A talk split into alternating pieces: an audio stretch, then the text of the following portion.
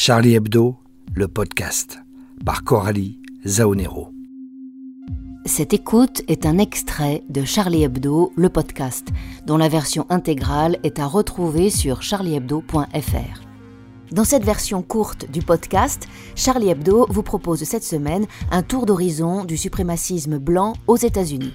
Groupes historiques et nouveaux venus, tous ralliés à la chevelure couleur de foin de Donald Trump. Par Ina Shevchenko. Stand back and stand by, but I'll tell you what, I'll tell you what, somebody's got to do something about Antifa and the Reculez et tenez-vous prêts.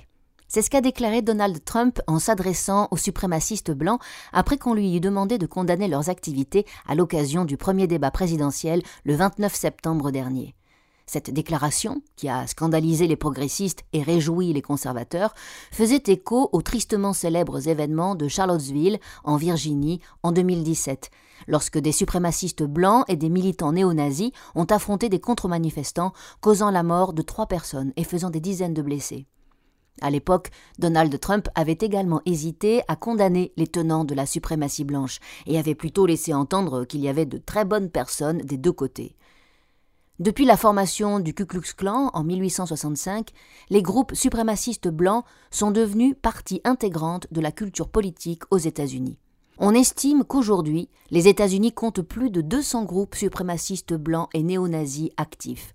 Si certains d'entre eux, comme la Fraternité Arienne, le Parti nazi américain ou encore les skinheads de Hammerskin, se sont constitués au XXe siècle, la victoire de Donald Trump à l'élection présidentielle de 2016 a, semble-t-il, marqué un renouveau du mouvement ultranationaliste aux États-Unis.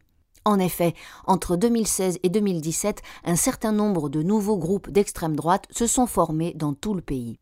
Des Proud Boys, aux allures de hipster, auxquels Trump a demandé de se tenir prêt, au club d'arts martiaux mixtes MMA, Rise Above Movement, ces néo-nazis du XXIe siècle font partie de la base électorale active de Trump.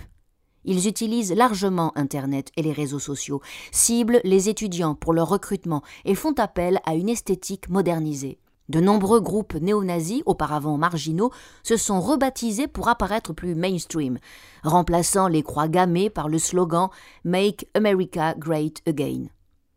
Si leurs propos, souvent racistes et xénophobes, sont protégés par le premier amendement de la Constitution des États-Unis sur la liberté d'expression, ces suprémacistes blancs sont fréquemment impliqués dans des crimes haineux et provoquent régulièrement de violentes émeutes, polarisant ainsi la société et colportant des rumeurs sur la possibilité d'une nouvelle guerre civile sur le sol américain. Ina Shevchenko a répertorié pour nous les principaux mouvements suprémacistes présents aux États-Unis. On peut trouver leurs fiches signalétiques illustrées par notre dessinateur Biche dans l'édition parue mercredi. Pour ce podcast, je vous propose d'en découvrir quelques-uns. Tout d'abord, les Proud Boys, auquel Trump s'est adressé à l'occasion de son débat avec Joe Biden. Voici comment ils se définissent. Il suffit qu'un homme déclare être un chauvin occidental qui refuse de s'excuser pour avoir créé le monde moderne pour devenir un Proud Boy.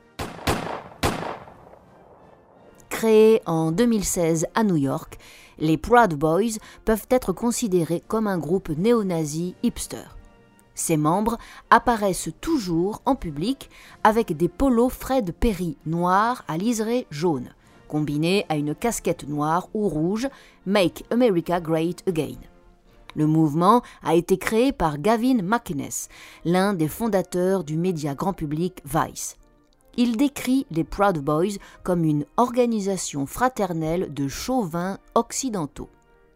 Officiellement, l'activité du groupe se limite à la communication sur les réseaux sociaux via des mèmes, la création de blogs et de vidéos YouTube, ainsi qu'à une présence régulière au rassemblement pro-Trump, affichant des messages tels que Daddy will save us, Papa nous sauvera. Leur réunion, selon McInnes, consiste généralement à boire, à se battre et à lire à haute voix The Death of the West, la mort de l'Ouest, de Pat Buchanan. Ils affirment qu'ils ne soutiennent pas les manifestations violentes, tout en précisant qu'ils ne commencent pas les combats, mais les terminent. Pour cette partie de leur activité, ils ont formé une division spéciale, l'ordre fraternel des Altes Chevaliers. Les membres de cet ordre, créé en 2017 à San Francisco en Californie, sont exclusivement des hommes, et comme le veut la devise, les faibles ou les timides n'ont pas à postuler. Conçu pour être le bras de défense tactique des Proud Boys, l'ordre fraternel des Altes Chevaliers est une milice qui considère que son but est de protéger la culture occidentale des attaques des néo-marxistes et des musulmans. Après sa création, l'organisation a officiellement déclaré ouverte la saison de la chasse aux antifas. Les haltes chevaliers, comme les membres s'appellent eux-mêmes, participent aux manifestations avec des armures qu'ils fabriquent et sont souvent équipés de marteaux et de bâtons. Le fondateur, Kyle Chapman, a d'ailleurs été surnommé Stickman, l'homme au bâton, après en avoir cassé un sur la tête d'un manifestant. Voici ce qu'ils disent. La seule façon de préserver notre liberté dans ce pays est de saigner et de mourir pour cette merde. Parlons maintenant un peu du Rise Above Movement. Créé en 2017 en Californie du Sud, ce mouvement est un groupe néo-nazi d'arts martiaux mixtes, le MMA, le premier du genre. Fétichiste de la masculinité blanche et de la puissance physique masculine, ses membres sont entraînés à divers sports de combat tels que les MMA et la boxe, qu'ils mettent en pratique lors de combats de rue et de manifestations. Le groupe affirme que sa mission est de faire revivre la masculinité blanche pour protéger la civilisation occidentale minée par les immigrés, les libéraux, les juifs et les musulmans. Les membres du RAM ont régulièrement attaqué les manifestants des rassemblements anti-Trump en Californie. Le RAM renforce également ses liens avec des groupes nationalistes blancs en Europe, notamment le club néo-nazi White Rex en Russie et le bataillon Azov en Ukraine. Voici ce qu'ils disent. Alors que dans cette époque, vous pouvez être menacé physiquement pour vos idées et accablé pour votre héritage, nous sommes ici pour défendre notre identité et nos objectifs communs. Pour découvrir les autres fiches signalétiques des mouvements suprémacistes blancs américains et retrouver l'enquête d'Ina Shevchenko, illustrée par Biche, retrouvez-nous dans le Charlie numéro 1473, paru mercredi.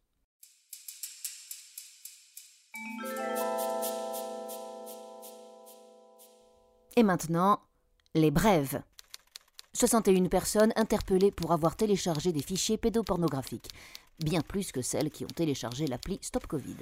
Dans les Hauts-de-Seine, 600 bonbonnes de gaz hilarant saisies. Il faut bien remplacer les Balkany par quelque chose. Trump fait la promo de son traitement expérimental contre le Covid-19, le Coca Javel. Pour mettre fin à la chasse à cour, un député veut remplacer les animaux par des robots. Mais le rôle des chasseurs sera toujours assuré par des gros cons d'humains. Le rocker Eddie Van Halen meurt d'un cancer. Son mélanome n'était pas mélomane. Si vous voulez en savoir plus sur l'actualité vue par Charlie et écouter ce podcast dans sa version intégrale, retrouvez-nous sur le site charliehebdo.fr.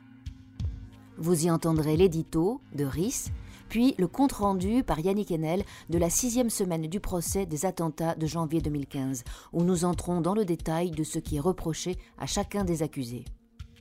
Robert McLiam Wilson nous propose un assassinat à la sauce irlandaise, avec la voix d'Alain Langlais, et Antonio Fischetti, une résurrection. Vous retrouverez aussi les directs de la rédaction et le crétinisier de la semaine. Merci à Louis Rigou pour le jingle, à Julia pour le mixage. À la semaine prochaine pour le nouveau Charlie Hebdo, le podcast.